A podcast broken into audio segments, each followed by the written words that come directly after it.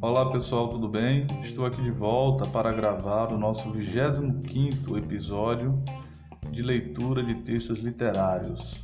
Um projeto que eu criei há 25 dias, portanto, para tentar suavizar esses nossos dias de isolamento social em razão da Covid-19, essa pandemia que a todos atinge. Vamos então à leitura do texto. Despido e solitário, organizou o prazer no banheiro, enquanto o mundo não lhe entregava aquela mulher predestinada desde o início dos tempos. Uma sensação de estranheza de seu corpo múltiplo concentrado em um único ponto rijo de fogo, as mãos atarefadas conduzindo os movimentos. Envolto em vidro, numa atmosfera ao mesmo tempo quente e delicada, como as concavidades da mulher ignorada.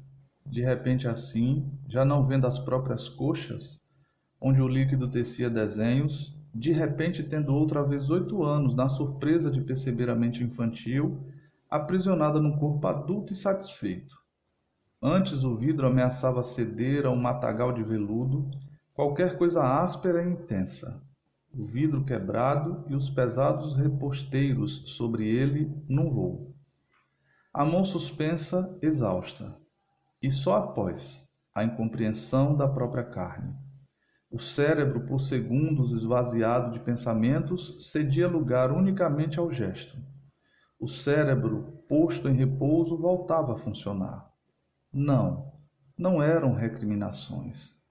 Uma perplexidade distraída de não ter controlado o que era seu e mais além. O medo de, não controlando o que era seu, não poder controlar jamais o que era alheio. O que seria alheio corrigiu-se pensando na fêmea que lhe era destinada. Ajustou-se ao que voltar a ser, admitindo que já não conseguia tocar-se. Havia-se formado como que uma aura em torno do corpo. Não uma aura de santidade, nem de irradiações, mas de desnecessidade de tocar-se. O corpo tresandava exaustão. Não, já não era preciso tocar-se, e isso não doía. Doía apenas quando o gesto se impunha e antes do toque, apenas antes. Vigoroso, olhou-se no espelho e sorriu como animal, sem compreender que o sorriso não era para si próprio, mas para um outro. Ainda não suspeitava da possibilidade de encontro de criaturas de mesma força, numa relação diversa da dominante dominado que esperava. E mesmo que suspeitasse, não admitiria, pois em qualquer parte do mundo havia uma fêmea feita para ele, acreditava. Uma fêmea côncava em que, convexo e sem espanto, se acomodaria. Não, não suspeitava que asperezas e saliências pudessem se encontrar em violência e fogo num círculo intenso, oculto. Admirou-se, a masculinidade expressa no olhar arrogante substituindo o instrumento exausto.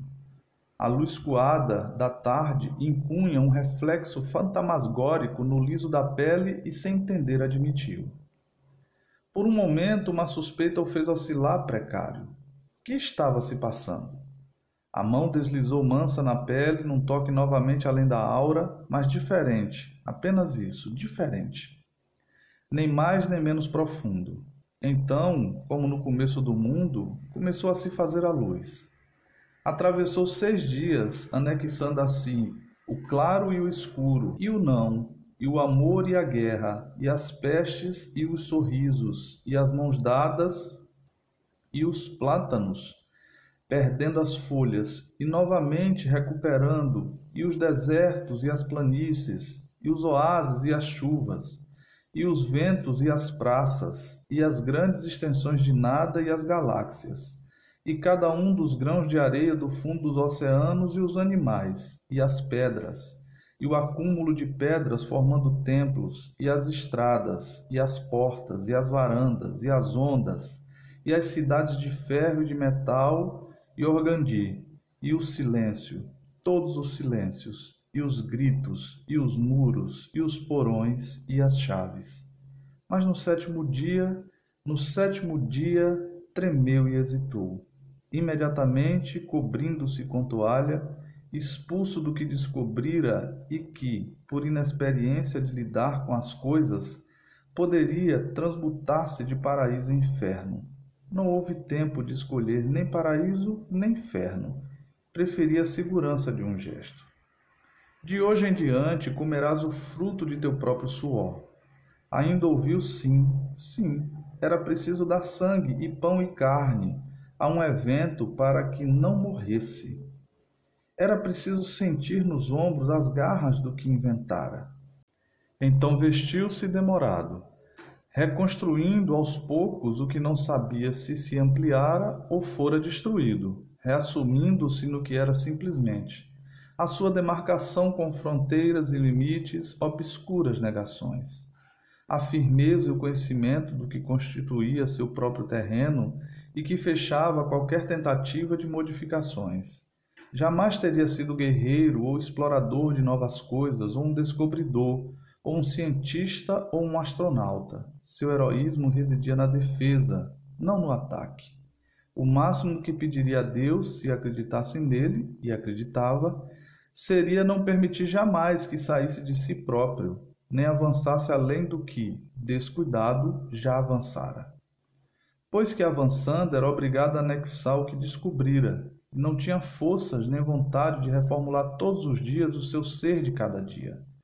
E olhando fora de si, pressentia avisos, seculares avisos de sangue, de que o que o esperava não tardaria. A isso chamava amável de uma esperança. Em nenhum momento permitiria a si mesmo duvidar da concretização das esperanças, do que chamava esperanças.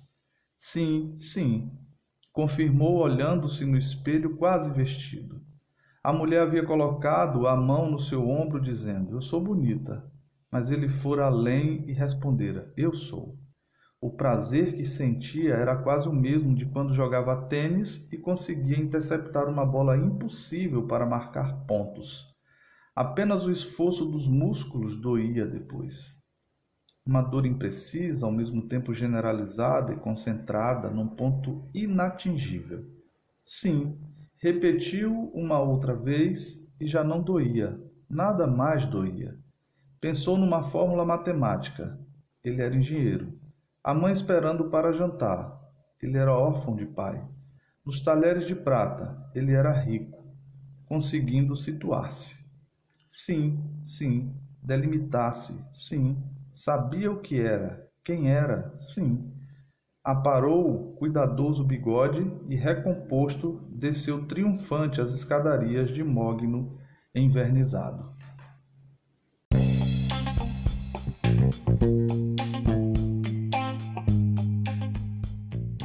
O texto lido é intitulado Paixão segundo o Entendimento. Esse texto é do escritor brasileiro Caio Fernando Abreu.